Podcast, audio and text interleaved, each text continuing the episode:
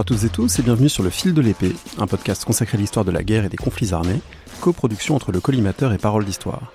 Un podcast associé au Rubicon et réalisé en partenariat avec le Centre des études de sécurité de l'IFRI et avec le soutien de la DGRIS du ministère des Armées. Je suis André Loez et ravi de vous retrouver Alexandre pour ce nouvel épisode sur le fil de l'épée, aujourd'hui consacré à ce qui est rien de moins que l'une des plus grandes victoires navales de l'histoire française, en tout cas une de celles qui a le plus de conséquences, puisqu'il s'agit de l'indépendance des États-Unis qui se joue là, à savoir la bataille de la Chesapeake, et plus généralement ce qu'elle révèle des manières de faire la guerre sur mer au XVIIIe siècle. Alors pour en, traiter, on a aujourd'hui le plaisir de recevoir les deux directeurs d'un ouvrage remarquable sur l'armée navale du comte de Grasse, l'amiral de Grasse et l'indépendance américaine paru il y a quelques mois aux presses de Sorbonne Université. Amiral de Grasse qui est donc resté à la fois le vainqueur glorieux de la Chesapeake et le vaincu euh, honteux et délaissé de la bataille des Saintes quelques mois plus tard. Donc tout d'abord Olivier Chaline, professeur d'histoire moderne à Sorbonne Université, directeur du, de la Fédération 41-24 d'histoire et d'archéologie maritime. Donc bonjour, bienvenue sur le fil de l'épée. Merci Alexandre. Et ensuite Jean-Marie Kowalski, maître de conférence à l'école navale. Bonjour, bienvenue à vous aussi. Bonjour Alexandre. Alors, je vais juste ajouter tout de suite que je pense que les auditeurs savent que ce sont plutôt mes thèmes, la guerre sur mer à l'époque moderne, et je vais préciser par, euh, par transparence que c'est un épisode un peu particulier puisque je reçois aujourd'hui mon directeur de thèse dans la, personne du professeur Chaline, ce qui n'est pas banal, et que j'ai euh, souvent croisé Jean-Marie Kowalski pendant ces années-là, notamment dans mes comités de suivi de thèse, donc c'est assez personnel pour moi. Et c'est un dossier que j'ai suivi de loin, même si c'est pas non plus mon sujet, euh, c'est quelque chose que j'ai suivi pendant des années en séminaire de recherche notamment, mais je vais dire tout de suite que pour autant, peut-être parce que c'était très proche justement, euh, c'est une émission dont l'idée m'est venue de l'extérieur, plus précisément de la Marine nationale, qui m'a soufflé l'idée. On, en reparlera parce que ça dit quelque chose du réinvestissement euh, mémoriel de la bataille de la Chesapeake qui est à l'œuvre en ce moment euh, et que c'est tout à fait intéressant. Donc il reste que je ne suis pas très objectif et en même temps je pense très sincèrement que c'est un ouvrage et plus largement une étude tout à fait exceptionnelle dans son envergure et dans son ambition, puisqu'on plonge littéralement à l'intérieur d'une armée navale pendant plusieurs mois entre 1781 et 1782, le temps de présence de cette flotte du comte de euh, en Amérique. Et euh, je suis bien placé pour dire que c'est pas que c'est rare, c'est que ça n'existe pas des études euh, qui arrivent à ce niveau de détail sur la conduite d'une flotte à l'époque moderne, faute de sources. Hein. Et une première entrée, c'est donc peut-être ce paradoxe que cette armée navale du comte de Gras, cette euh, campagne, c'est un épisode de l'histoire navale et guerrière française qui est donc marqué par une très grande victoire, la Chesapeake, en septembre 1780, d'ailleurs plus grande par ses conséquences que par son détail, on, y reviendra, et par une très grande défaite, euh, les Saintes, en avril 1782. Donc on serait tenté de prendre tout ça par l'angle des grandes batailles qui, ont fait et défait l'histoire navale de la France, et pourtant ça n'est pas l'angle de l'ouvrage, cette étude des batailles, et vous vous détachez de ces deux grandes dates en les enserrant dans une trame de fond qui est réellement votre sujet, à savoir cette longue campagne de l'armée navale du comte de Grasse. Et c'est donc un parti pris fort qui est celui d'une histoire opérationnelle, donc un échelon intermédiaire entre la grande stratégie mondiale de la France et de l'Angleterre et l'étude tactique des batailles qui s'y déroulent. Donc peut-être expliquez-nous pourquoi cette échelle et pourquoi elle s'impose selon vous particulièrement pour cet épisode-là, pour cette campagne-là du comte de Grasse en Amérique. Professeur Chaline Alors Alexandre, ce sont souvent les sources qui commandent. Dans notre travail d'historien, vous avez remarqué tout à l'heure qu'en général, on ne pouvait pas faire ce genre de travail. Et là, euh, avec cette histoire, on collectionne des paradoxes.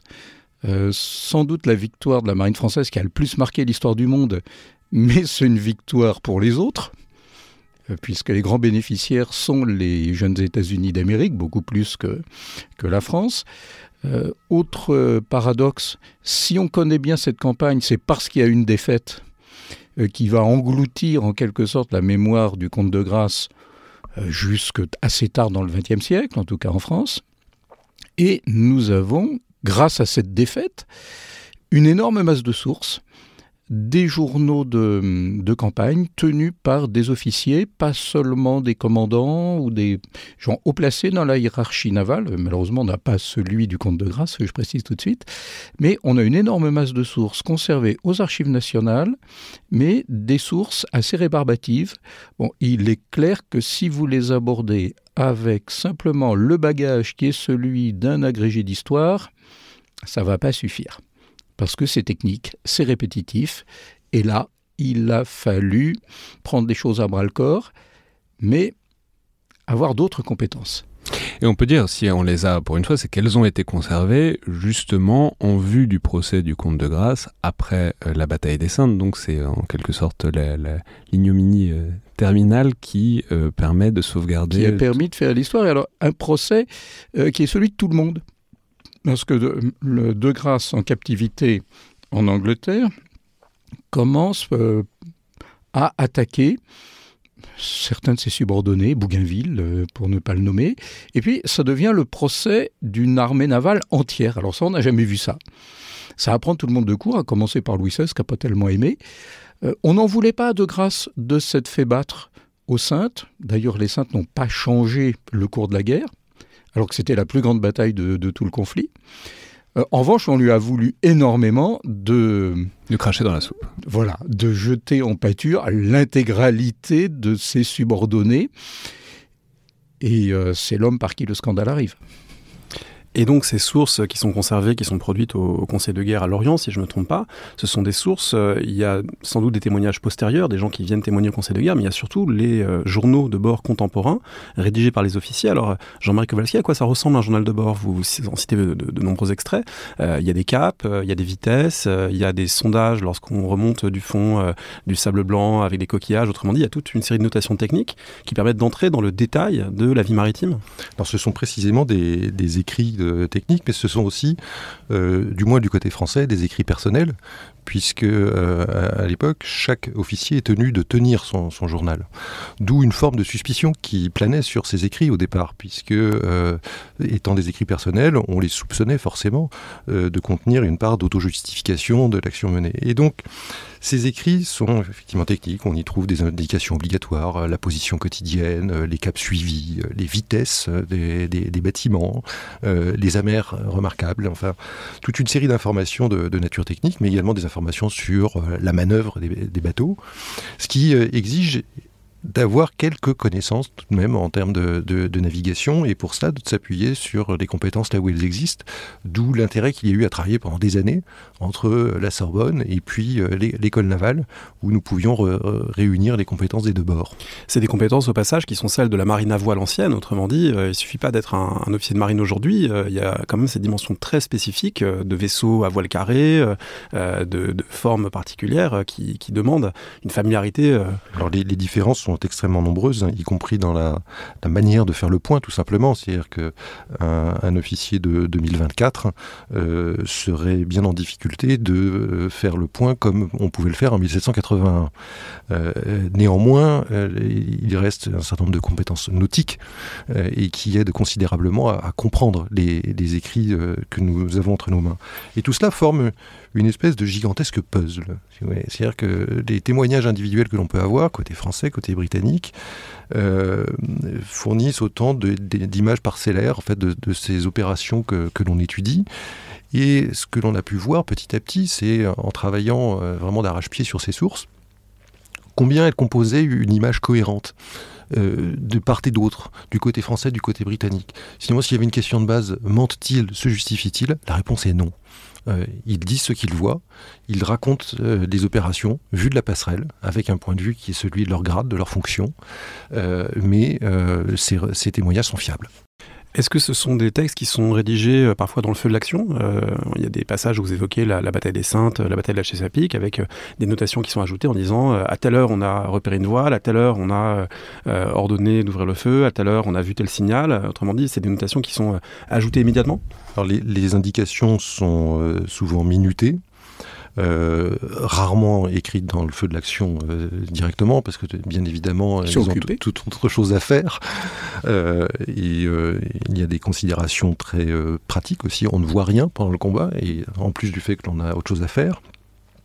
Donc c'est souvent écrit euh, après, quand le, temps le permet, euh, mais d'une manière assez euh, précise qui permet de donner un détail qui descend parfois à la minute près sur ce qui a pu se, passer à bord. Avec des notations inattendues, mais qui montrent qu'on est encore proche du vécu. L'officier qui note que bah, un boulet a fracassé l'épinette, ah bah, il va marcher beaucoup moins bien, on ne pourra plus jouer de la musique. Hmm. Mais alors, on faut, pour euh, comprendre tout ça, il faut peut-être le, commencer par le replacer dans un contexte plus large, qui est celui de cette guerre euh, d'indépendance américaine, qui est, celle, qui est celui du soutien aussi français euh, aux insurgés américains, et, disons-le tout de suite, de cette expédition qui est une expédition mémorable, monumentale, à l'échelle de ce que fait d'un point de vue naval la France. Et je vous dis tout de suite, ce n'est pas que du contexte pour le contexte, c'est aussi, ça va infuser jusqu'aux détails les plus concrets parce que une armée navale de cette taille-là, on va voir que ça a d'immenses difficultés à être mis en musique euh, efficacement. Mais alors, est-ce qu'on peut peut-être donc commencer par replacer ce moment-là, cet investissement de la France? Pourquoi euh, envoyer euh, tant de navires et avec quel objectif, donc, disons en 1781 La guerre d'indépendance américaine est une guerre qui a été voulue du côté français, qui a donc été préparée à la différence de la guerre de Sept Ans, par exemple.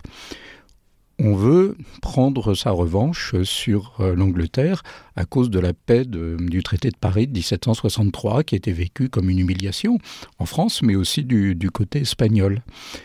Et l'Espagne va entrer en guerre en 1779, un an après la France.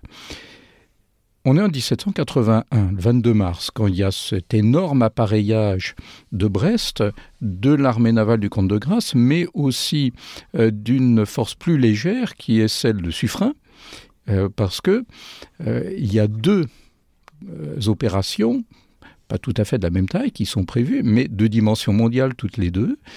Envoyer une force navale importante, 20 vaisseaux, on n'a jamais envoyé autant aux Antilles, avec euh, pas d'instruction, mais des suggestions, ce qui est rare dans le domaine militaire.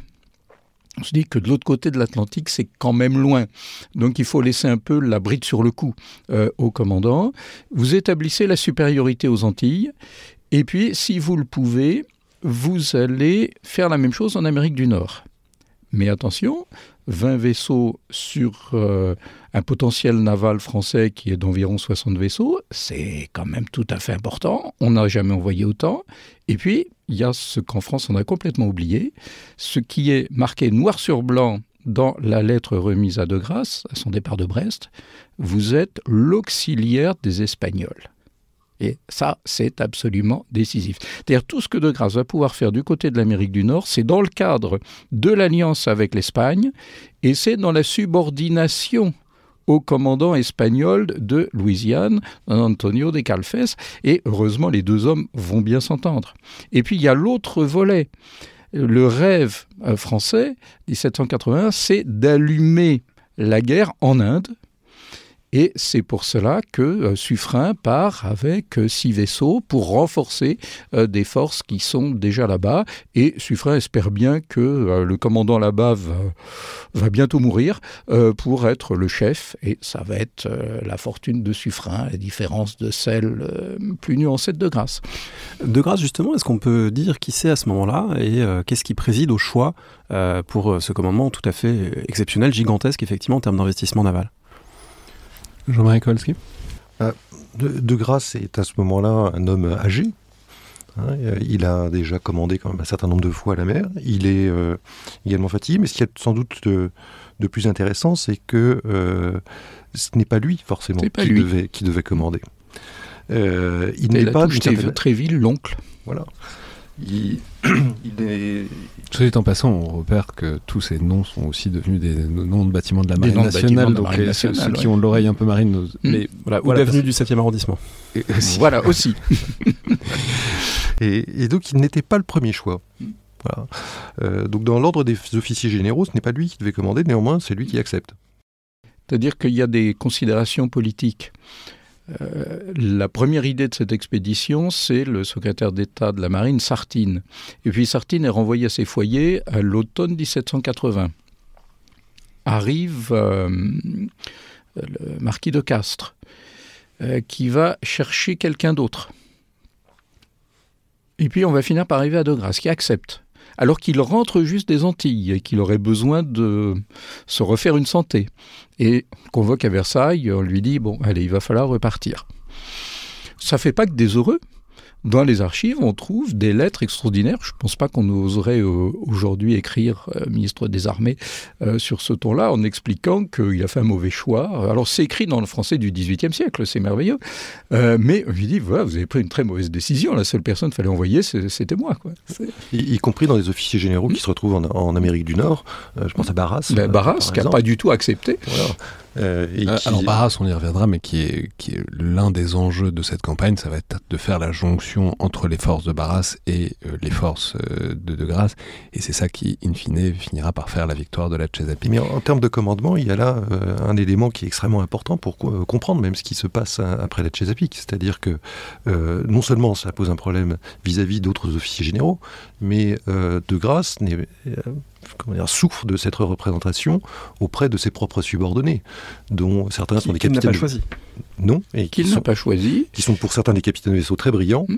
qui, se savent brillants, hmm. et euh, qui peinent à reconnaître euh, un chef qui n'est pas le premier choix. Mais alors, on peut rajouter euh, quelques détails sur le caractère de De Grasse, ou en tout cas sur sa réputation à l'époque, parce que ça, ça laisse aussi présager de la manière dont on concevait ces opérations depuis Versailles. C'est de grâce à la réputation d'être offensif, d'être agressif, ce qui en fait intéresse Versailles à ce moment-là parce qu'il y a eu une précédente expédition en 1779 où on trouvait que euh, Guichin n'avait pas été assez agressif, n'avait pas été assez offensif. Et donc là, on cherche à quelqu'un quelqu'un qui a ce tempérament-là et à qui on laisse donc la bride sur le cou pour euh, aller on n'a pas forcément grand-chose en tête euh, à ce moment-là, mais pour aller disrupter en tout cas l'emprise anglaise sur euh, les Antilles et l'Amérique du Nord. La guerre dure depuis 1778, ça coûte très cher. Précisons que c'est la seule guerre de toute l'histoire de France dans laquelle la marine joue, la marine par ses bateaux, mais aussi parce que les colonies dépendent de la marine, euh, elle joue le, premier rôle. L'armée, notre armée de terre en quelque sorte, étant là dans une position finalement plus secondaire. Donc ça, c'est déjà quelque chose d'important.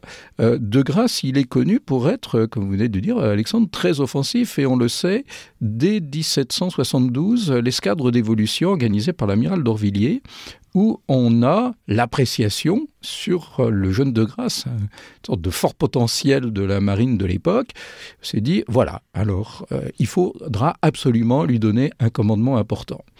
Alors, de grâce, il faut imaginer qu'on a une sorte de géant provençal, mais sur le mode taiseux. C'est euh, parce qu'il est très grand. Il est très grand. Euh, c'est un, méridional qui dit rien. Euh, c'est pas suffrain, vous voyez, c'est deux provençaux, mais pas du tout le même style. Ça à tous égards. de grâce, c'est quelqu'un qui a des par ses belles familles successives, s'est marié plusieurs fois, des accointances dans le milieu planteur. Euh, des îles. Donc euh, c'est quelque chose qu'il connaît assez bien. C'est pas quelqu'un de facile à commander. Euh, Guichin en a fait l'expérience où il a refusé d'obéir à un ordre de Guichin devant toute l'escadre. Là, tout ça, ça se sait dans la marine. Et les gens qui vont être sous les ordres de De Grasse ensuite vont devoir obéir à quelqu'un qu'ils ont vu désobéir publiquement. Et qui est un très bon marin. Et qui est un très bon marin. On, ça, on le voit très clairement dans, dans les journaux. Euh, l'analyse qu'il fait des situations nautiques, l'analyse qu'il fait même des situations météo, euh, les options tactiques qu'il prend sont généralement excellentes. Donc il a une expérience du combat absolument incroyable. Euh, il a une expérience de navigation hors pair. C'est un ancien maltais C'est un ancien maltais. Et donc, un, ancien maltais, c'est-à-dire est, chevalier de, de un chevalier de l'ordre de Malte. c'est un une étape potentielle pour les parcours notamment mm. d'officiers de, marine provençaux de passer dans l'ordre mm. de Malte, de faire un peu le corso en Méditerranée contre les barbaresques et ensuite de réintégrer les armées du roi. Mais tout, tout ça pour dire que ça lui donne quand même une petite expérience et un petit cachet euh, au moment de prendre la tête de cette armée navale. Et en, plus de ses qualités euh, de formation, de ses qualités nautiques, on a parlé de sa combativité finalement, euh, c'est quelqu'un qui, sur le plan tactique, est assez innovant. Et c'est une chose qu'il met en œuvre d'ailleurs le, 5 septembre, en, inventant d'une certaine manière à la Chesapeake, euh, avec ce, fameux ordre de vitesse qu'il avait déjà testé en arrivant aux Antilles. Mais euh, il est là dans une démarche qui n'est pas du tout une démarche d'improvisation, qui est vraiment une démarche d'innovation tactique, car il a aussi connaissance de certaines faiblesses de la flotte française, en particulier sa vitesse. Donc c'est là aussi le, le signe d'un marin hors pair. Vous avez parlé d'un géant provençal. Euh, je me demandais s'il y avait parfois du tirage entre euh, euh, les Toulonnais et les Brestois, entre des appartenances différentes, y compris au niveau des officiers. La réponse est oui. La réponse est oui, et superlativement oui. Non, non, mais ça depuis toujours. Vous touché là. Depuis qu'il y a des arsenaux à Brest et à Toulon. Voilà. Bon, pour résumer, ivrogne de Brestois, voleur de Provençaux. Voilà, et ça, ça, transpire dans tous les journaux. Et c'est écrit C'est écrit, et euh, souvent, euh, il y a des étincelles qui apparaissent lorsqu'on met un officier brestois sur un mmh. vaisseau toulonnais, où là, euh, la règle vient se fracasser contre la pratique. il y a des dominantes quand on épluche les rôles d'équipage. Donc les listes d'équipage. Les listes d'équipage de toutes les personnes marins ou pas marins présentes à bord il y a des bâtiments qui sont très majoritairement ponantais et il y en a d'autres très majoritairement levantins, c'est-à-dire euh, méditerranéens. Et ce qui recoupe aussi, enfin, on, en reparlera peut-être, mais le fait que souvent il y a des cercles de sociabilité, voire de parenté dans les, enfin, dans le commandement d'un navire. Les gens viennent parfois avec leur entourage, mais ça peut donc infuser jusqu'au plus bas niveau. Mais alors, revenons peut-être à cette armée navale du Comte de Grâce, dont on a dit qu'elle était énorme. Mais c'est un problème. Euh, parce qu'une armée navale, tout l'enjeu depuis toujours, c'est de réussir à faire en sorte qu'elle navigue ensemble. Et évidemment, plus elle est grosse, plus c'est compliqué. Donc, est-ce qu'on peut peut-être euh, détailler en fait les enjeux euh, Alors, pourquoi est-ce qu'elle est aussi grosse? La réponse, elle est très simple. Ça fait trois ans qu'on est en guerre. Ça coûte horriblement cher. On veut en sortir parce que l'expérience des guerres précédentes montre que au bout de 3-4 ans, la France entre financièrement dans une zone critique, et c'est en général là où ça craque. Qu'on on est capable de faire un, type de guerre qui fait financièrement à peu près contrôlable pendant 3-4 ans, et après, c'est l'aventure, voire la banqueroute. Et ça, on l'a vécu en 1759. Vous voyez, 1756-59, on arrive aux...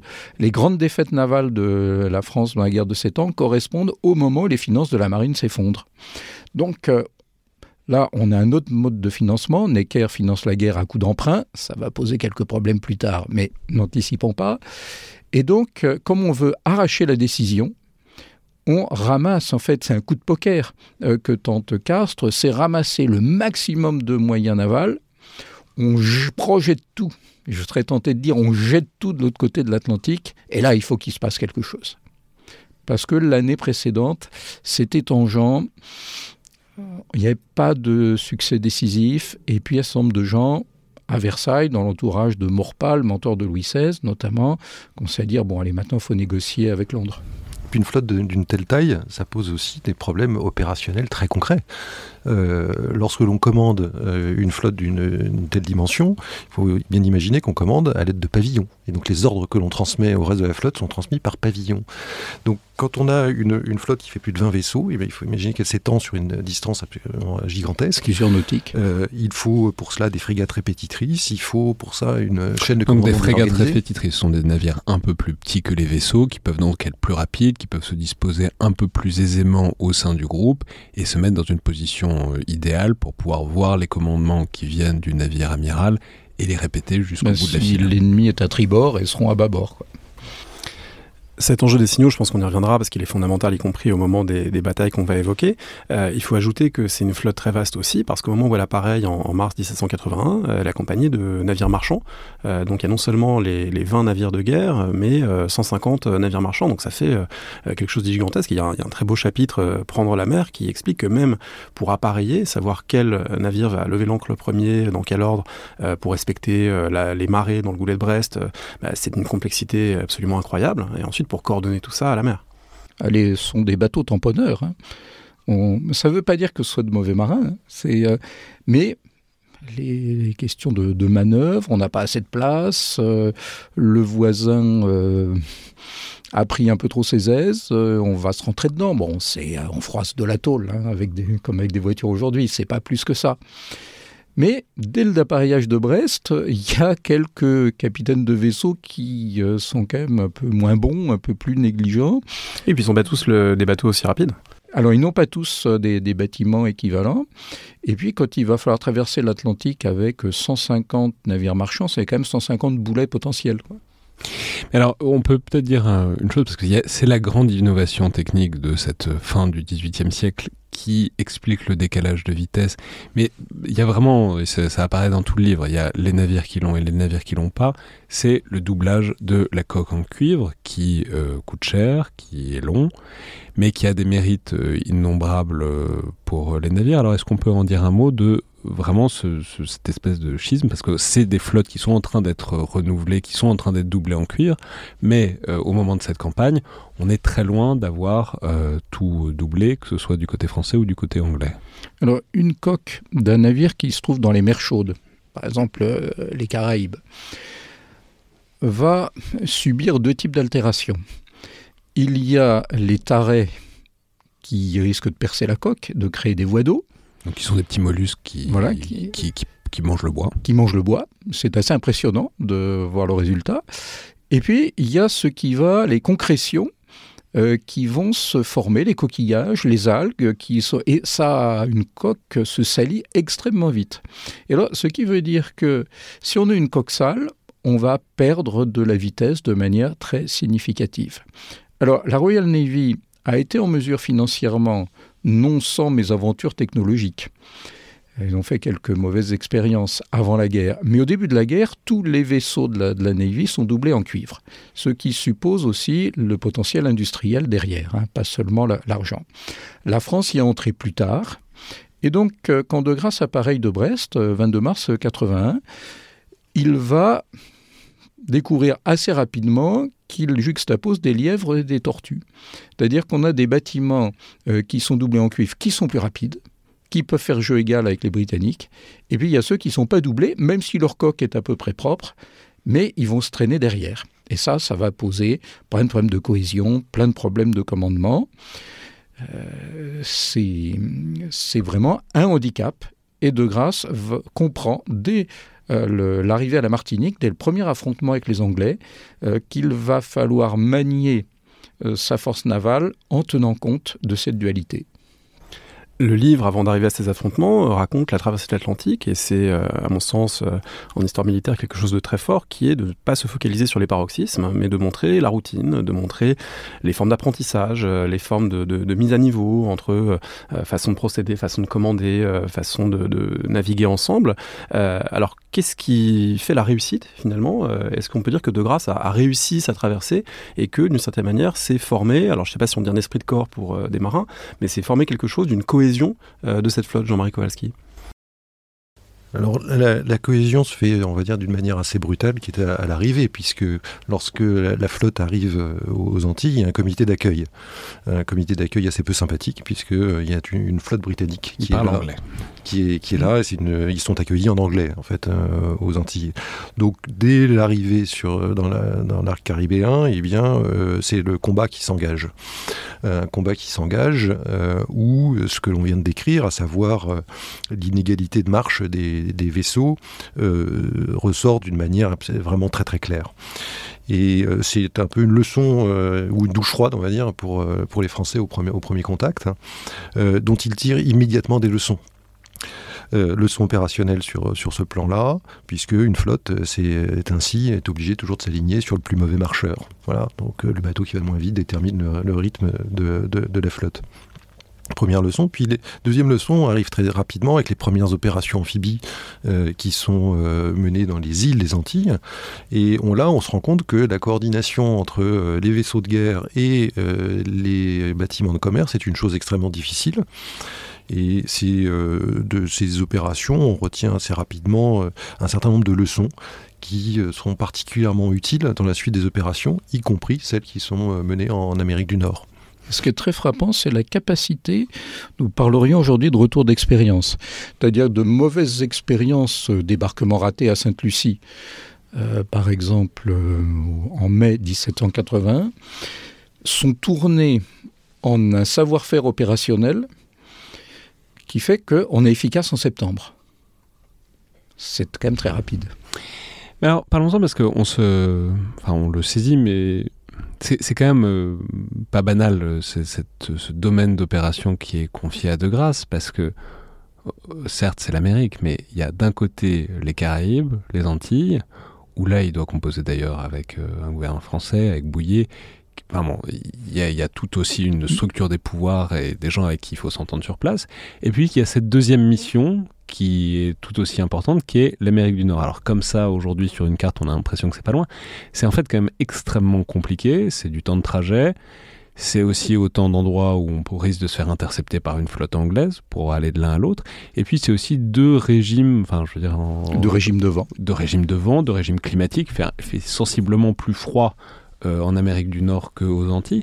Ah, c'est quand même, euh, voilà, il y a ces, deux champs euh, que de, où De Grasse peut aller, où il est conseillé d'aller, où il va aller, mais qui sont quand même deux aventures assez séparées. Ce sont deux théâtres qui sont fondamentalement différents, en fait. Il y a le rythme climatique qui est celui des Caraïbes, avec la saison de l'hivernage, c'est-à-dire le moment des ouragans. Et on a eu l'année précédente, en 1780, parmi les pires ouragans historiquement connus. Euh, qui ont coûté à la Royal Navy cinq vaisseaux, c'est-à-dire l'équivalent d'une défaite navale. Cinq vaisseaux, c'est ce que de grâce perd au Sainte. Et là, qui sont coulés corps et bien par les ouragans. Donc euh, là, tout le monde a bien compris qu'il euh, faut laisser une force assez réduite. Et, vous, et ce que De Grasse va faire, c'est qu'il va profiter euh, de ces différences climatiques entre la zone caribéenne et puis euh, la Chesapeake, euh, pour, puisqu'il y a une pause des opérations, les Espagnols n'ont pas besoin de lui, ils disent voilà, vous revenez en, septembre. Et il va donc se tourner vers l'Amérique du Nord, qui est climatiquement un peu plus hospitalière à ce moment-là. Il fait un coup tactique fabuleux à ce moment-là parce qu'il sait qu'il va y avoir une forme de passage à niveau qui va se fermer. C'est-à-dire qu'il remonte vers euh, l'Amérique du Nord à, la fin de l'été, et il sait, en, en faisant le choix d'envoyer la totalité de ses moyens navals, il dégarnit les Antilles, il prend un risque, mais un risque limité, puisque entrant dans une période peu praticable pour euh, tous les bâtiments, français comme anglais, il limite le risque que les Anglais tentent une euh, expédition contre, contre les Antilles. Donc d'une certaine manière, il fait tapis, mais en utilisant euh, la, fenêtre météo très très réduite qu'il peut avoir pour aller agir en Amérique du Nord. Et c'est ça la, manœuvre qui va surprendre les Britanniques, parce qu'en vous lisant, et c'est justement la grande richesse de ces journaux de bord euh, symétriques en quelque sorte, qu'on voit très bien ce que font les Français, on voit très bien ce que comprennent les Anglais. On ne sait pas toujours d'où ça leur vient, parce que parfois il y a des sources de renseignements. Le renseignement, c'est discret. Voilà, qui sont un peu mystérieuses. On ne sait pas si ça vient d'espions euh, à droite, à gauche. Enfin bon. Il y en a partout, hein, aux Antilles. Bon. Mais en tout cas, on voit que les, les Britanniques ont compris que De Grasse allait remonter et allait essayer de les embêter en Amérique du Nord. Mais on voit qu'ils n'ont pas compris qu'il allait y aller à fond et qu'il allait amener toute son armée navale. Et du coup, c'est ça qui fait basculer les choses parce que euh, s'il en avait emmené euh, la moitié ou les deux tiers, les Anglais pouvaient faire face. Là, en, parce qu'il fait tapis, d'un coup, les, flottes britanniques peuvent plus faire face. Il y a, deux coups euh, absolument merveilleux que, fait De Grasse là dans le cas présent. première chose, c'est de faire la guerre avec tout ce qu'il a dans le garage. Et ça contre toute attente. C'est-à-dire que les Anglais ne s'y attendent pas. Ils s'attendent à ce que les Français envoient leur meilleur vaisseau. Il était bien agressif. Il était. Là, euh, il, amène tout ce qu'il a. il monte avec plus de 20. Plus de 20 vaisseaux et aucun bâtiment de transport. C'est-à-dire qu'il surcharge ses vaisseaux d'hommes de troupes. Ce qui est un risque considérable, parce que s'il doit livrer bataille, avec des ponts encombrés de soldats, ça va être le carnage. Et deuxième coup euh, tactique exceptionnel, c'est qu'il emprunte une route qui n'est pas du tout la, route que l'on s'attend à emprunter, puisqu'il emprunte le canal des Bahamas, donc il longe la Floride pour remonter euh, vers le nord, euh, sur une route qui est finalement très mal hydrographiée, tellement mal hydrographiée d'ailleurs qu'on on ignore tout des, courants qui, qui, animent cette région, ce qui fait que d'ailleurs les Français se perdent en mer, ça on s'en est rendu compte, et à un moment donné ils ne savent plus où ils sont, parce que le courant des Bahamas porte vers le, le nord-est, mais c'est là une audace supplémentaire, c'est-à-dire qu'on part avec tous les vaisseaux que l'on a par une route que l'on n'emprunte pas ordinairement et sans avoir de bâtiment de transport puisqu'on surcharge euh, les, vaisseaux. Il y a là donc une addition d'audace. Et là, il y a se perdent tellement qu'ils perdent les Anglais ce aussi. coup de maître du destin, en fait, qui est absolument extraordinaire, dont personne n'avait idée. Il a fallu pour cela reporter, grâce à un système d'information géographique, les positions des vaisseaux. Et le collègue géographe à, l'école navale un jour nous dit euh, il y a un problème dans vos. Euh, vous avez dû vous tromper en reportant ou en lisant. Euh, donc, bon, encore dans, son bureau, reprend avec lui, on avait des photos sur l'ordinateur. Non, non, c'est bien les bonnes positions, il n'y a pas eu d'erreur, c'est bien ce qui est dans les journaux. Et là, on a découvert, tout à coup, nous avons pris conscience que les Français connaissaient un peu le Gulf Stream, mais n'en mesuraient absolument pas la vigueur. Et du coup, ça les a déportés vers euh, l'intérieur de l'Atlantique, vers l'Est, autrement dit. Les Anglais qui arrivent en droite ligne euh, d'Antigua vers la Chesapeake avec une trajectoire, on a pu reporter, qui est extraordinairement rectiligne. C'est une droite. Arrivent devant la Chesapeake, ils voient personne, se disent c'est curieux, n'imagine pas que les Français puissent être perdus, hein, parce que c'est un peu un côté on a perdu la 7 compagnie. Hein, euh, euh, et dans les journaux, ils ont beau avoir M. de Chabert une horloge pour la longitude, etc. Ça ne donne absolument rien. Et Parce que rappelons que pour connaître sa longitude au XVIIIe siècle, il faut avoir très compliqué. C'est très compliqué. Il faut avoir une horloge de marine qui garde l'heure fidèlement. C'est pas toujours très fiable, et donc il y a tout à fait moyen de se planter. Et là, nous, on découvre des positions où la ville de Paris, le vaisseau amiral de De Grasse, est dans, les Appalaches. C'est-à-dire que euh, depuis l'Arche de Noé, on n'a pas fait aussi bien. quoi. Euh, donc là, on s'est dit, il s'est vraiment passé quelque chose. Et en fait, ça a joué énormément. Les Anglais ne voient pas les Français, se disent, malheur, les Français sont déjà plus loin, ils vont aller attaquer New York. Donc Hood va continuer vers New York. Et pendant ce temps-là, les Français, euh, ils sont un peu plus à l'est, en train de sonder, ils essaient de trouver le fond, et puis ils vont finir par euh, se rapprocher très, très lentement et arriver à l'entrée de la baie de la Chesapeake, qui est libre. Les Anglais sont partis. Now the Chesapeake so bold sailed from Boston, we've been told, for to take the British frigate neat and handy. Oh, the people in the port all came out just to see the sport, and the bands were playing Yankee Doodle Dandy. Oh. The British frigate's name, which for the purpose came to cool the Yankee courage, neat and handy. Oh, was the Shannon Captain broke? All her men were hearts of oak, and at fighting were allowed to be the dandy. Oh. The fight had scarce begun ere they flinched from their guns, which at first they started working neat and handy. Oh, then brave Brokey waved his sword, crying, Now, my lads aboard, and we'll stop their playing Yankee Doodle Dandy.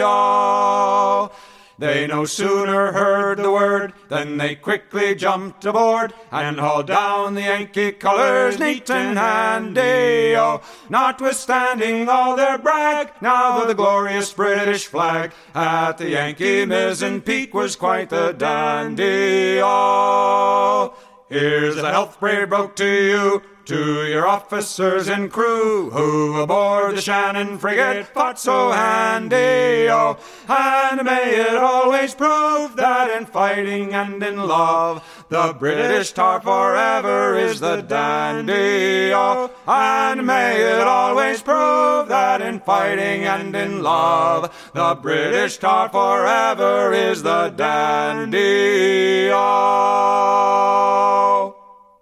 Alors peut-être qu'à ce stade, il faut restituer un petit peu l'échiquier plus global de cette euh, guerre d'indépendance américaine, où on en est euh, en cet euh, automne, été-automne 1781, puisqu'il y a plusieurs groupes. Il y a donc la flotte française, dont on vient de comprendre qu'elle s'est perdue avant d'arriver à bon port, la flotte britannique qui du coup les attendait en vain et va ensuite regagner le même théâtre d'opération.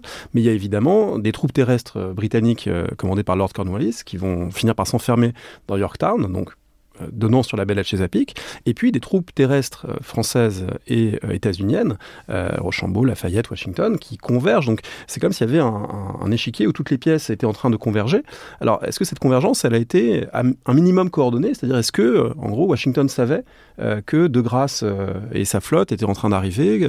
Est-ce que voilà, est-ce qu'il y avait des, des échanges, ou en tout cas est-ce vous pouvez le supposer pour qu'il y ait une coordination qui se fasse? Oui, il le savait. Il y a une idée de manœuvre. Mais le plus étonnant, c'est que c'est marché.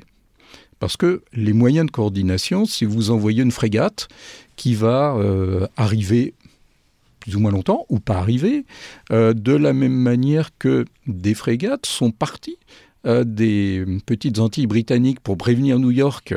Attention, de grâce remonte, on ne sait pas combien où ils sont, mais et puis elles sont pas arrivées à temps, ou elles ont été interceptées. Il y a des histoires comme dans les meilleures tragédies, il y a toujours une lettre perdue.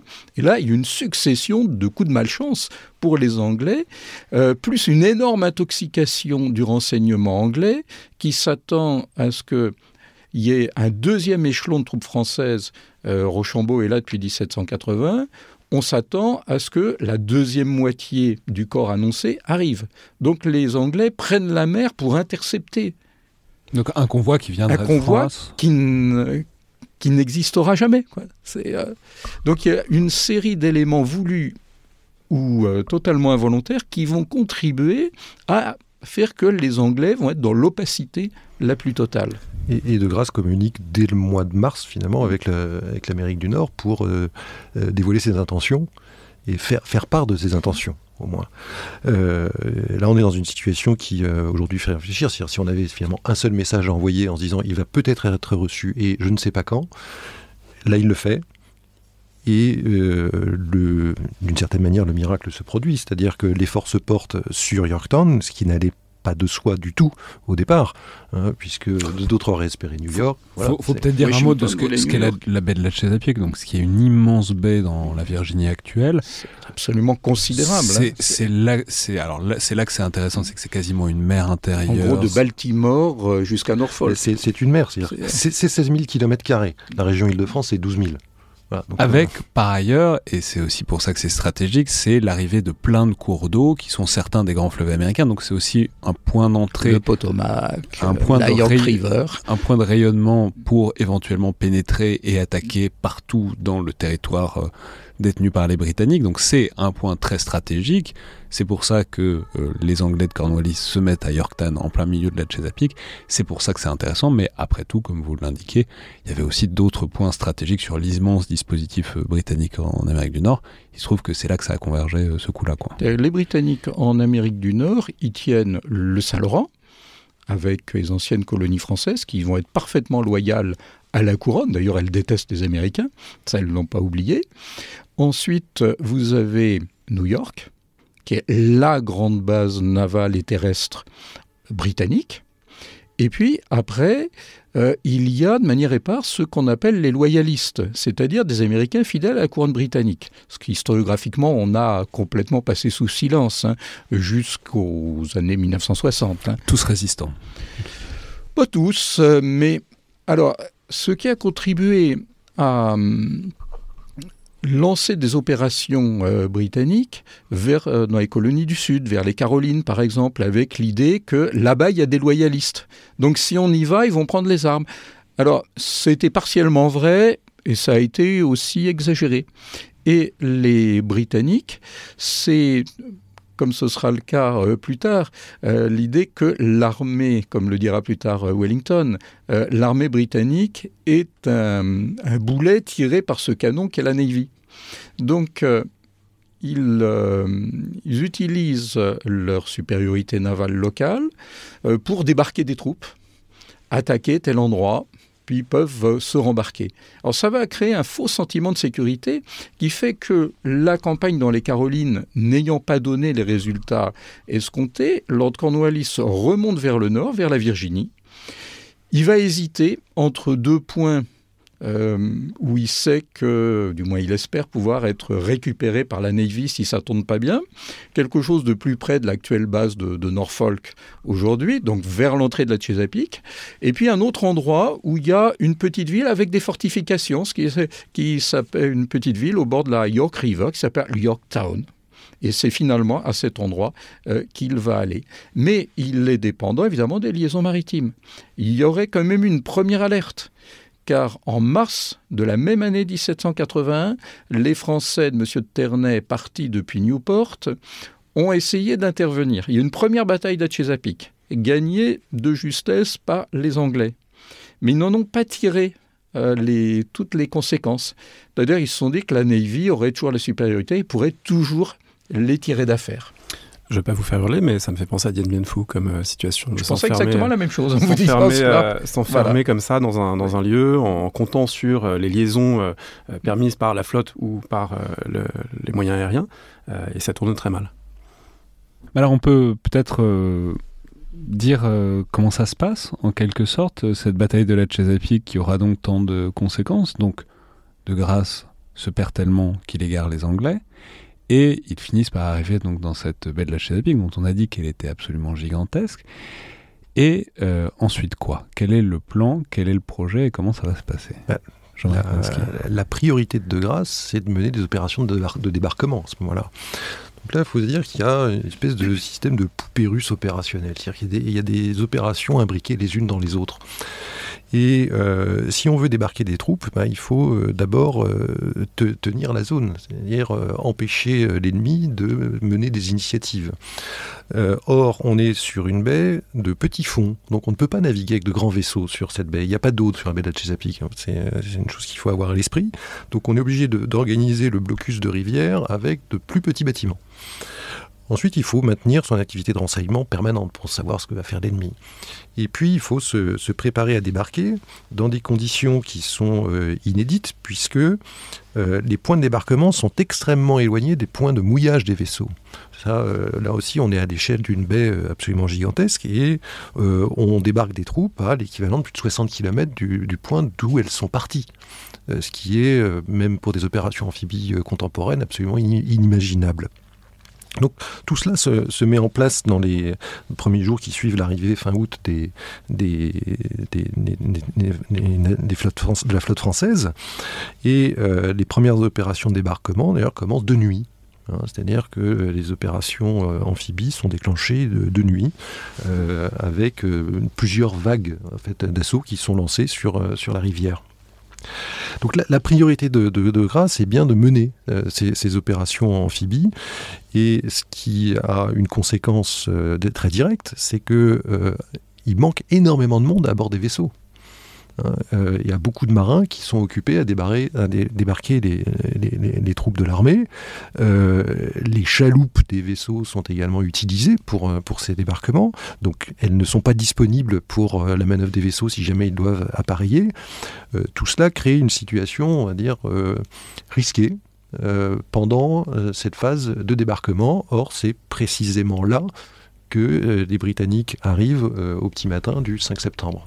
Et à ce propos, euh, remarquez euh, que ce que nous vous disons là, nous l'avons constaté grâce à ces journaux euh, que personne n'avait exploité de cette manière-là avant. Et que la conséquence, c'est que ça modifie complètement le regard qu'on porte sur la bataille du 5 septembre. Parce que dans la présentation classique, depuis le 19e siècle, la bataille du 5 septembre est un combat indécis, ce qu'il est, effectivement, qui est une sorte de prologue à, la partie la plus consistante du récit, qui est le siège de Yorktown. Et que euh, De Grasse joue les utilités.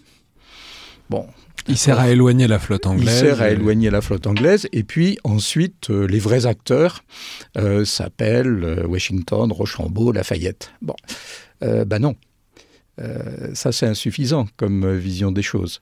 En fait, nous avons un emboîtement d'opérations à l'échelle de toute une baie, avec des savoir-faire opérationnels variés, qui sont bien maîtrisés. Euh, les premiers à investir Yorktown, c'est les marins.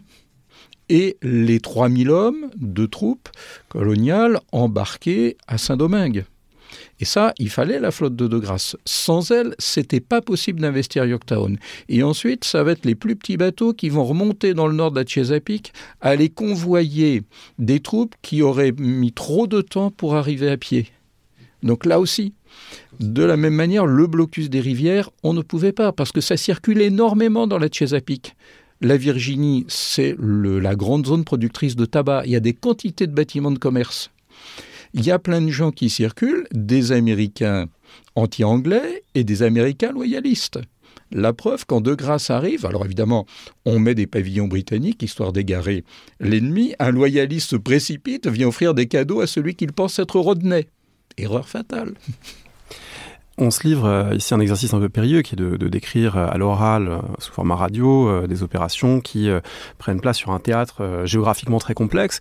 Et peut-être on peut faire une insiste pour dire que vous faites attention à ça dans votre livre. C'est un livre qui est très bien illustré. Il y a des cartes d'époque et puis il y a aussi des reconstitutions que vous avez faites d'après ces relevés de position des navires, des dispositions des flottes. Est-ce que c'était important pour vous dans votre démarche éditoriale de travailler ce matériau géographique et de le rendre visible? C'est juste fondamental. c'est juste fondamental parce que la géographie, au même titre que la météorologie, euh, commande dans, le cas présent. Euh, la, travailler sur les documents hydrographiques euh, de 1781 est, nécessaire puisque euh, voilà, on voit bien que cette baie est une baie de, de petit fond, qu'on a des, grands bâtiments de combat qui ont euh, un fort tirant d'eau, qui ne peuvent pas aller partout. Euh, il y a énormément de haut fond sur, sur, sur la baie de Chesapeake, donc il est nécessaire de, comprendre l'environnement dans lequel ces, ces opérations ont, pu être, ont pu être conduites.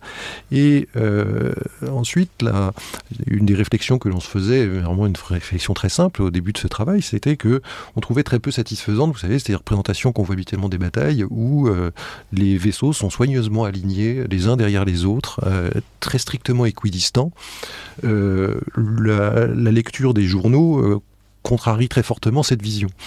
Et il nous a paru absolument nécessaire de travailler sur ces données opérationnelles d'époque pour bien comprendre ce qui se passe concrètement sur l'eau. C'est-à-dire, euh, qu'est-ce qui se passe concrètement avec des bateaux dont on a dit euh, que euh, certains étaient doublés cuivre, d'autres pas, mais ce n'est pas là la seule de leur différence. Il y a des bateaux qui ont des carènes différentes, des points de voiture différents, des avaries parfois différentes, des équipages aux compétences différentes, et tout ça se traduit ensuite sur le plan d'eau par des dispositifs qui n'ont rien à voir avec le bel ordonnancement que l'on voit sur les cartes avec quelque chose que vous montrez très bien euh, dans le cœur du chapitre sur la, la Chesapeake, c'est qu'au cœur de la bataille, euh, le vent refuse et que du coup, ça se traduit par euh, bah, des. Alors le vent refuse, on va juste préciser que c'est J'allais évidemment demander à, nos invités de d'éclairer ce fait, mais c'est fondamental et c'est vraiment, moi, c'est une des premières fois que je que je lis et que je visualise hein, justement cette, cette donnée-là au cœur d'une bataille navale. Nous essayons d'abord de, de comprendre ce que ce que nous lisons plus d'une fois, on s'est trouvé en limite de potentiel bibliographique. Euh, parce qu'il n'y avait pas grand-chose pour nous éclairer. Et c'est là où l'expérience de voileux de, Jean-Marie, par exemple, ou certains de nos interlocuteurs de l'Envéoc, l'école navale, ont été décisifs euh, pour nous, parce qu'autrement, on ne saisirait pas tout euh, ce qui est marqué. Puis, notre question, c'est comment ça marche? Pourquoi est-ce que ça marche à un moment donné? Pourquoi ça marche plus? Ensuite. Et c'est toujours la question la plus redoutable en histoire, hein, c'est ce que je dis. Mes étudiants, euh, vous essayez de comprendre mais comment est-ce que Bossuet disait sa messe, comment est-ce qu'un boulanger au temps de Louis XIV euh, travaille? On n'en sait rien. Et c'est justement ce qu'on aurait besoin de savoir. Mais alors, je vais juste faire une insiste sur cette question de la visualisation pour dire que le camarade Loïc Germer, donc Capornier, euh, qui est maintenant vidéaste, youtubeur, sort, je crois, dans quelques jours une vidéo sur la, sur la bataille de la Chesapeake, donc je, que je n'ai pas vue parce qu'elle n'est pas encore sortie, mais je lui fais tout à fait confiance. Et je pense que ce sera un complément tout à fait utile justement pour visualiser ce qui va se passer. Mais alors, justement, parlons-en peut-être du détail de cette bataille, puisque il arrive ce qui a souvent été présenté comme le coup de génie euh, de De Grasse, donc l'escadre pardon britannique arrive à l'entrée de la baie de la Chesapeake. C'est la, la, surprise en fait. De Grasse est à l'intérieur. Logiquement, ça aurait dû être un désastre.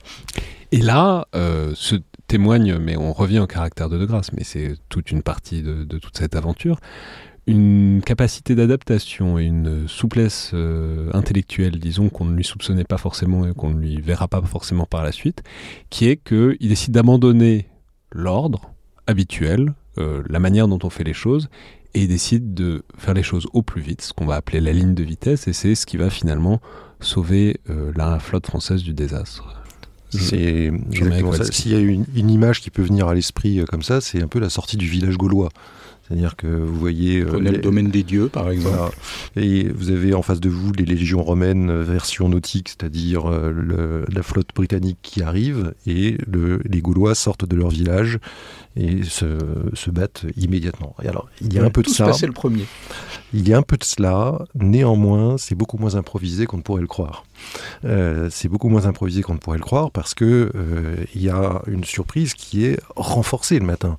Euh, de Grasse disposait de frégates qui étaient en mer pour le renseigner sur l'arrivée éventuelle de Britanniques. Et là, manque de chance, le 5 septembre matin, eh bien, la frégate qui est censée le renseigner s'est mise au sec, euh, s'est échouée. Donc, il n'a plus de vision de ce qui se passe à l'extérieur. Et c'est à ce moment-là que les Anglais arrivent. Donc, la situation est extrêmement difficile. Et euh, là, le risque de se faire canonner au mouillage euh, est majeur. Donc on donne l'ordre d'appareiller en urgence, alors on prend les dispositifs pour Puisque, ça. rappelons que à cette époque-là, la seule bonne manière de se battre, la seule manière efficace, c'est donc de faire la ligne de fil, c'est donc d'être en ligne, si possible bien droite, si possible très parallèle à l'ennemi, parce que c'est là que les canons débordés portent le mieux, et que donc tout l'enjeu, c'est de réussir à se disposer efficacement et suffisamment rapidement pour être euh, dans cette position-là. être non seulement en ligne, mais en plus à sa bonne place dans la ligne. Et ne pas chaque- se faire traverser. Voilà, et puis les escadres sont constituées. C'est-à-dire qu'il y a une avant-garde, un corps de bataille, une arrière-garde. Et là, ce que euh, De Grasse commande est totalement disruptif. C'est-à-dire que le premier qui est prêt à sortir doit sortir. Et ce qui a pour effet de placer en fait en, tête de la flotte française euh, les bateaux qui sont les plus aptes à combattre, qui ne sont pas forcément les bateaux les plus modernes, qui ne sont pas forcément les bateaux doublés cuivre, euh, mais qui sont des, bateaux dont les équipages sont prêts à se porter contre l'ennemi. Du point de vue euh, de l'usage de, l'artillerie, de la, de canonnade, comment se déroule la bataille de la Chesapeake Est-ce que les deux flottes, euh, d'abord, sont, équilibrées en termes de puissance de feu? Et puis, euh, qu'est-ce qui, qui est-ce qui l'emporte? Je pense qu'il faut voir un, instant les choses du côté britannique. Les Britanniques arrivent vers l'entrée de la baie de la Chesapeake. Ils ont subi une nuit pénible. Il y a eu un gros orage pendant la nuit. Ils n'ont pas, dû beaucoup dormir à leur bord. Ils sont peut-être pas très en forme. Et les, Britanniques, dont nous, nous savons qu'ils sont un peu moins nombreux que les Français, si vous prenez la fiche technique de, de la bataille, mais oublions euh, ce détail. Euh, les Britanniques, c'est en fait deux escadres différentes, mal coordonnées, qui n'ont pas l'habitude. Euh, celle de Hood, qui euh, arrive des West Indies, des Antilles euh, anglaises, et puis euh, celle de, Grave de Graves, qui arrive de New York, qui n'a pas la même culture opérationnelle. parce que ces marines ne sont pas unifiées en termes de, de pavillonnerie, en termes de culture tactique, etc. Graves commande par intérim à New York. Et là, il va se trouver face à une situation que personne n'a prévue. Il a été formé dans la Channel Fleet, la flotte de la Manche. C'est pas du tout la même culture que Hood. Hood est en tête. Il avance vers euh, les caps de Virginie, l'entrée de la baie de, de la Chesapeake, et puis progressivement commence à se rendre compte qu'il y a des bon, il y a bien des, des vaisseaux français, ça on s'attend plus ou moins à les trouver, mais il y a quand même une mauvaise surprise, c'est que on les compte et il y en a de plus en plus. Et alors, se disent tiens, euh, les Français de Newport sont arrivés. Et puis, continue de compter. Non, c'est pas possible. Ça, il faut juste préciser, on y a fait référence rapidement, c'est que Barras euh, avait donc toute une, une flotte à Newport, donc plus en amont d'une des rivières. Et donc, l'enjeu, c'est de savoir s'il allait arriver, s'il allait pouvoir faire jonction avec De Grasse, et si oui, quand. De Grasse l'attendait pas nécessairement, enfin, il savait pas lui-même forcément s'il arriverait. Donc, c'était une possibilité pour tout le monde. Mais là, à ce moment-là, les Français de Newport ne sont pas du tout arrivés. C'est juste l'escadre de De Grasse dont il s'avère qu'ils Ils étaient plus après la bataille. Voilà. Et là, les Anglais, qui s'attendent à ce que De Grasse ait 10, au grand maximum 12 bâtiments, ils font leur compte. Et là, ils se rendent compte qu'il y a un nombre de vaisseaux qui dépasse la dizaine. Et euh, il y a deux éléments qui vont jouer. D'abord, euh, à partir de midi, il y a la renverse de la marée. Jusqu'à présent, la marée portait les Britanniques. Maintenant, elle va permettre à De Grasse son appareillage en ordre de vitesse, ce qui est euh, une chose importante. Et euh, Graves, qui n'est donc pas en tête, voit moins bien les choses, et ça, ce qu'on voit est l'appréciation de l'espace, et se dit, le Hood est en train de s'approcher trop des bancs euh, qui sont à l'entrée de la baie, et donc il va donner l'ordre de virer de bord, mais d'une manière qui va inverser complètement le dispositif. Et c'est euh, des... Ça va vraisemblablement être très mal vécu par Hood, qui pensait avoir sa journée, sa victoire, et pouvoir surprendre les Français au mouillage et les écraser, prendre en quelque sorte sa revanche de l'arrivée à la Martinique. Et puis en fait, à partir de ce moment-là, rien ne va plus. Et c'est là où toutes les virtualités de vulnérabilité qu'il y avait dans cette double force britannique mal coordonnée vont jouer en faveur de De Grasse et les Français sortent comme ils peuvent de manière discontinue de la Chesapeake, se rangent plus ou moins bien au large avec euh, une euh, double force britannique qui a viré de bord et après, ça va être celui qui utilise au mieux le, vent et qui va sera le moins en désordre. Et la, force britannique ayant viré de bord, ce qu'il faut bien visualiser, c'est que l'avant-garde devient l'arrière-garde et que l'arrière-garde devient l'avant-garde avec euh, des bâtiments qui, à l'arrière-garde, étaient globalement moins performants que ceux de l'avant-garde. Avant peut-être de, reposer ma question sur euh, ce qui s'est passé dans l'affrontement d'artillerie entre les deux flottes, euh, je voulais rebondir sur ce que vous avez dit euh, sur ce qu'on voit, ce qu'on ne voit pas, sur ce que voient les capitaines et les officiers, sur le fait qu'ils ont des, des longues vues, qu'ils essayent de discerner, mais qu'on ne discerne pas tout, et, notamment le fait qu'un navire est ami ou ennemi. Il y a un moment où on peut le voir, mais on peut aussi déguiser ses couleurs à certains moments. Donc, est-ce qu'on peut restituer ce que ça veut dire, cette confusion visuelle, qui ensuite est accrue évidemment par la poudre, la fumée du, du, tir d'artillerie Donc, euh, l'enjeu visuel euh, d'une bataille navale telle que celle Au euh, début, c'est des petites silhouettes que vous voyez sur l'horizon. Et c'est tellement important qu'en fait, quand dans des, quelques journées auparavant, les Français et les Anglais ont été en vue les uns des autres, mais n'ont pas compris. En fait, on a pris conscience en croisant les journaux français, les logbooks britanniques, que le même jour, à la même heure, il y a des voiles inconnues, strange sails, qui sont pérés. C'est fascinant. Mais c'est-à-dire que c'était des toutes petites silhouettes sur l'horizon. Et la mer, il n'y a pas que les flottes de guerre. Il y a des quantités de bâtiments de commerce neutres qui circulent. Donc à partir de là, il faut analyser des choses qui ont entrevues à un moment donné. Alors là, évidemment, la Chesapeake, ça prend une autre tournure parce qu'on les voit qui sortent et puis qui grossissent. Et ce sont des flottes que l'on voit de très loin. Euh, pour donner un, ordre de grandeur, le, tirant d'air, donc c'est finalement la hauteur globale d'un vaisseau de 74 canons, euh, c'est quasiment celle du Charles de Gaulle aujourd'hui. Donc la ce sont de Paris, c'est les tours de Notre-Dame. Oui, donc ce sont des, bâtiments gigantesques et qui portent des, voiles visibles de très loin. Donc on, voit de très loin ces flottes-là, on les voit très loin, et puis on voit dans les journaux euh, le moment où on commence à distinguer combien de ponts il y a, puis il y a le moment où on distingue la couleur, et ce qui permet de donner un nom. Parfois, Jusqu'au moment où on est tellement proche qu'on entend les ordres donnés sur le bâtiment qu'on s'apprête à canonner. Donc il y a une granularité d'informations données dans les journaux qui permet d'évaluer aussi la distance à laquelle se situent les flottes l'une de l'autre. Alors ensuite, pour euh, faire un sort en quelque sorte à cette bataille, mais qui est bon, c'est une bataille navale donc euh, de flottes plus ou moins en fil qui se canonnent. Et euh, pour reprendre un mot de Morpa, à la fin la mer n'en est pas moins salée, mais en, en, gros à la fin il y en a. Enfin, mais ici c'est particulièrement indécis. C'est beaucoup plus indécis que ça le sera au centre. À la fin, bon, les deux flottes se séparent. Euh, les, Français rentrent dans la Chesapeake, les, Anglais restent au large, et tout le monde s'attend plus ou moins à ce que ça reprenne parce que manifestement c'est une affaire qui n'a pas été tranchée. Et ce qui est fascinant, c'est que euh, c'est cette affaire qui n'a pas été tranchée qui euh, aboutira à, qui deviendra la plus grande victoire navale peut-être de l'histoire française. Indécise, bataille décisive. Les Anglais vont revenir le jour de la capitulation du Yorktown, trop tard. Mais D'abord, la, bataille ça, cesse parce qu'on est aussi en fin de journée. Donc euh, la, nuit tombe. Donc euh, là, on arrête. Euh, pendant la nuit, les, les, marins français restent en fait, au poste de combat. Ils sont prêts à un nouvel engagement qui peut éventuellement survenir le, lendemain. Ils, ils, restent très longtemps à la mer, c'est-à-dire qu'ils ne reviennent pas tout de suite sur la baie.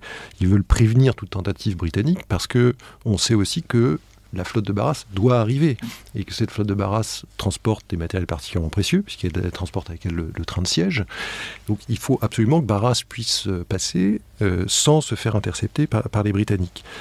Euh, maintenant, les Britanniques ayant échoué euh, à entrer sur la baie, euh, ils ont très rapidement conscience qu'ils ont perdu la partie et ça leur, leur correspondance le, le.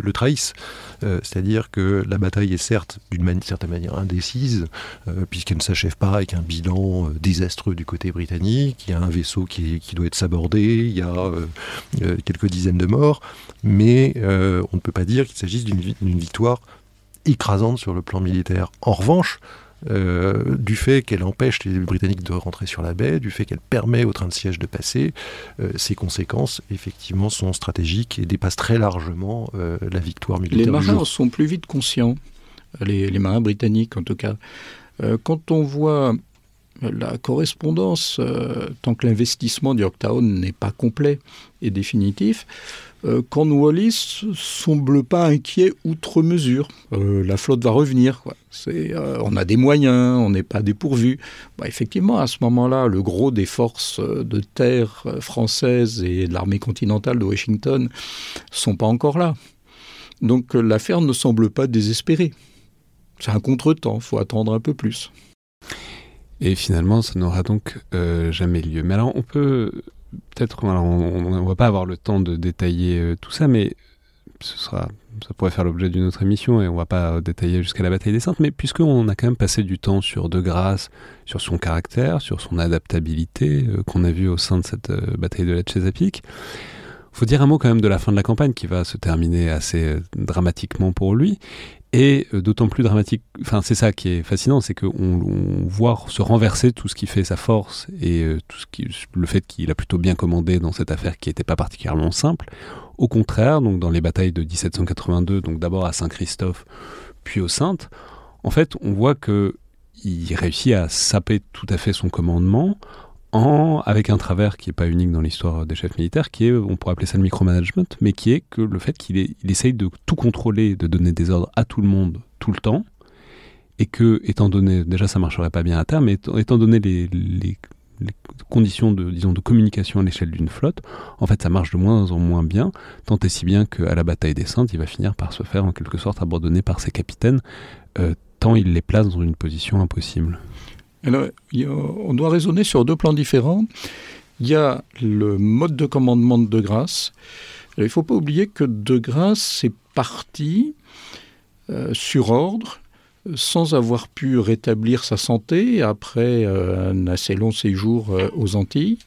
Le, il y a une usure physique qui peut-être peut se transformer aussi en usure morale. Euh, donc ça, c'est le, premier élément. Et De Grasse euh, s'enferme euh, dans son état-major, dans un petit monde d'officiers. Et ce qui m'a frappé, parce que dans les journaux, on a regardé, est-ce qu'il y a des moments où il, réunit ses grands subordonnés? Est-ce qu'il y a des contacts qui sont indiqués avec ses chefs d'escadre? Et on se rend compte qu'il n'y a plus de communication. Et ça, c'est quelque chose de tout à fait significatif. Il n'explique plus ce qu'il veut faire. Alors, il veut commander de manière très, verticale. Euh, il n'explique plus. Euh, ça, c'est le premier élément. Le deuxième élément, c'est cette notion que nous avons commencé à développer, qu'on va reprendre dans un deuxième volume, ce que j'appellerais le potentiel opérationnel d'une flotte. Le potentiel opérationnel, c'est-à-dire l'ensemble de tout ce qui fait la force euh, d'une force navale, euh, se trouve manifestement à son plus haut degré au moment de la Chesapeake. Et puis ensuite, on va voir les vaisseaux vont se détériorer. Euh, les équipages vont commencer à subir la durée de campagne. Et de ces vaisseaux, ils sont dépendants des rechanges qu'ils ont à leur bord. Euh, sauf qu'il y a un moment, à force de changer des voiles, de changer euh, des cordages, etc., euh, ben, on a mangé ses réserves. Et on est complètement dépendant de tout ce qui doit arriver de Brest. Il n'y a pas d'arsenal français digne de ce nom. Bon, on peut s'appuyer un peu sur Fort-Royal, hein, la Martinique, Fort-de-France aujourd'hui. vous pouvez caréner quatre ou cinq bâtiments. mais ce que vous avez là, dans les magasins, c'est tout ce que vous avez fait venir de Brest. Et il y a un moment, on est complètement dépendant euh, du cordon ombilical depuis Brest. Alors, on passe une liste de courses. Il y a un énorme convoi qui part en décembre 81, euh, escorté par Guichin. Et ce convoi est un des rares convois français à ne pas traverser, à ne pas réussir sa traversée. D'abord parce qu'il est dispersé par une tempête, euh, et ensuite parce qu'il est attaqué par les Anglais.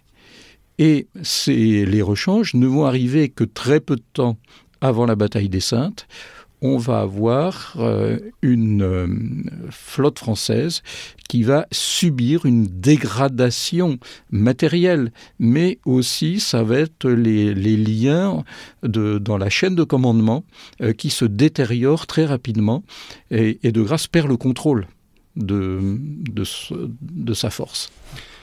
Le paradoxe, c'est qu'il en perd le contrôle tout en étant, vous l'avez dit, très vertical, très directif. Il y, a un, tableau fascinant dans votre livre, page 446, des signaux comparés entre euh, l'amiral de Grasse et l'amiral Hood. On voit que euh, de Grasse est beaucoup plus bavard par pavillon euh, que le britannique, puisque d'un côté, on a un signal anglais à 6 heures, Signal for a line of battle.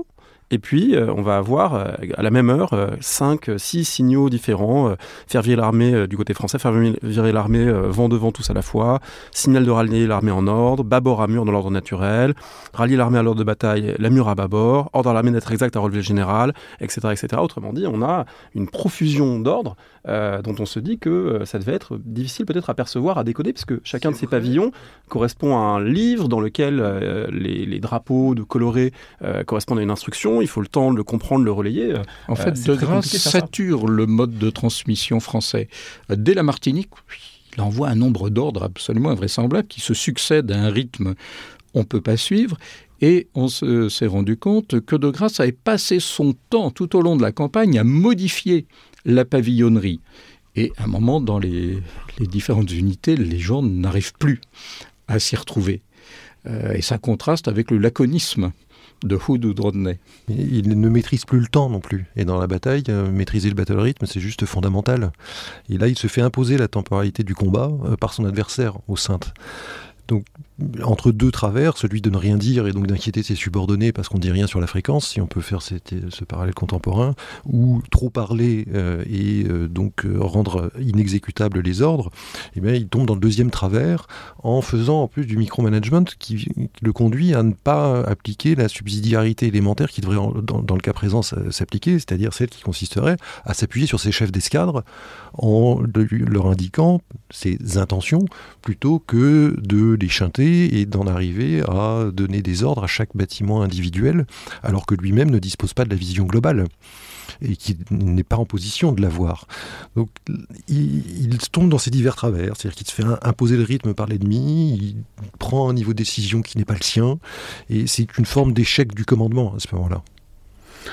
On n'a vraiment pas. Il faudrait entrer dans le détail de la bataille des Saintes parce que c'est aussi tout à fait fascinant sur euh, même le déroulé, la manière dont il va se faire abandonner progressivement par tous ses capitaines. Et c'est vraiment un dénouement tout à fait tragique à euh, une armée navale qui pourtant. C'est bien, ça donne envie de lire le livre comme ça. Oui, tout à fait. Un livre qui est, par ailleurs, je le répète, euh, réellement excellent. Je, euh, pour terminer, j'aimerais revenir à ce que j'ai mentionné au début. Je l'ai dit, c'est une émission, c'est tout à fait intéressant, ça m'a beaucoup amusé, qui m'a été suggérée par la Marine nationale. Au niveau, à peu près au moment, je, je dévoile rien. Enfin, c'est, je veux dire, ils ont fait, la Marine nationale a fait un certain nombre d'opérations de commémoration de la Chesapeake en septembre, et la manière dont ils me l'avaient formulé, c'est qu'ils voulaient faire de la Chesapeake en quelque sorte le Cameron de la marine, donc l'équivalent mémoriel de la bataille de Cameron pour la Légion, c'est-à-dire un grand fondement, un grand socle, une victoire à célébrer. Euh, qui disent quelque chose un peu de l'identité euh, de la marine nationale. Je ne sais pas, qu'est-ce que vous en pensez, disons, de ce choix euh, de la Chesapeake comme, alors après, est-ce que ça marchera, est-ce que ça marchera pas, il faut que ce soit approprié aussi par, par les marins, euh, évidemment, et puis plus, plus, plus généralement par le public. Mais disons de ce choix de la Chesapeake comme point de ralliement, peut-être, euh, mémoriel de la Marine nationale.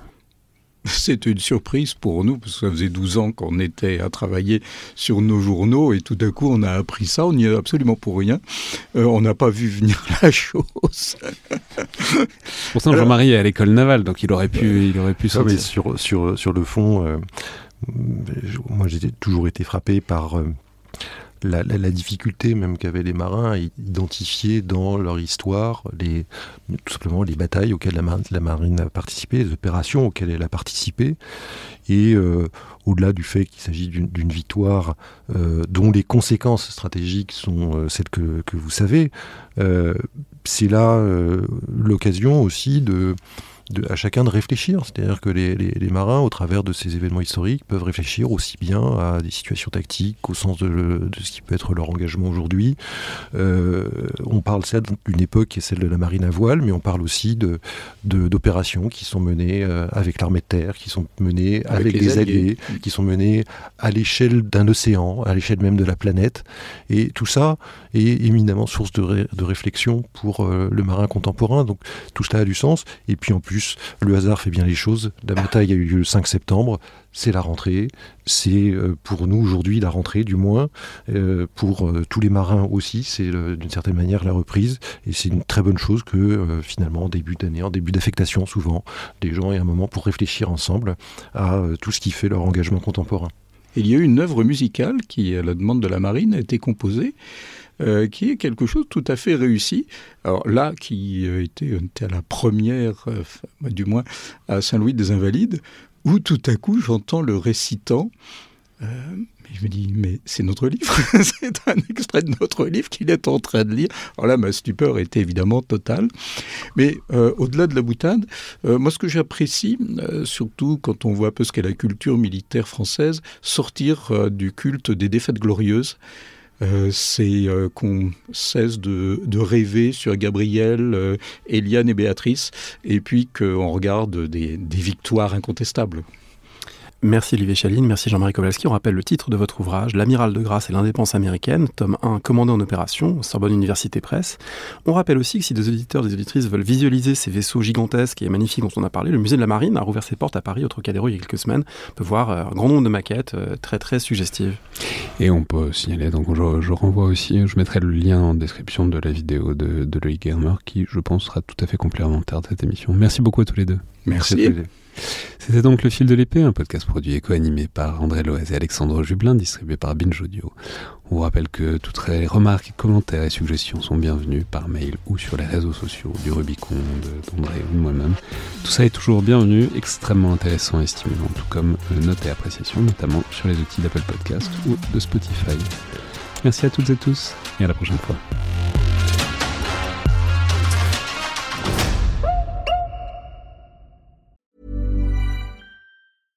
Selling a little or a lot? Shopify helps you do your thing however you cha-ching. Shopify is the global commerce platform that helps you sell at every stage of your business. From the launch your online shop stage to the first real life store stage, all the way to the did we just hit a million orders stage. Shopify is there to help you grow. Shopify helps you turn browsers into buyers with the internet's best converting checkout. 36% better on average compared to other leading commerce platforms because businesses that grow grow with Shopify. Get a $1 per month trial period at shopify.com/work. shopify.com/work.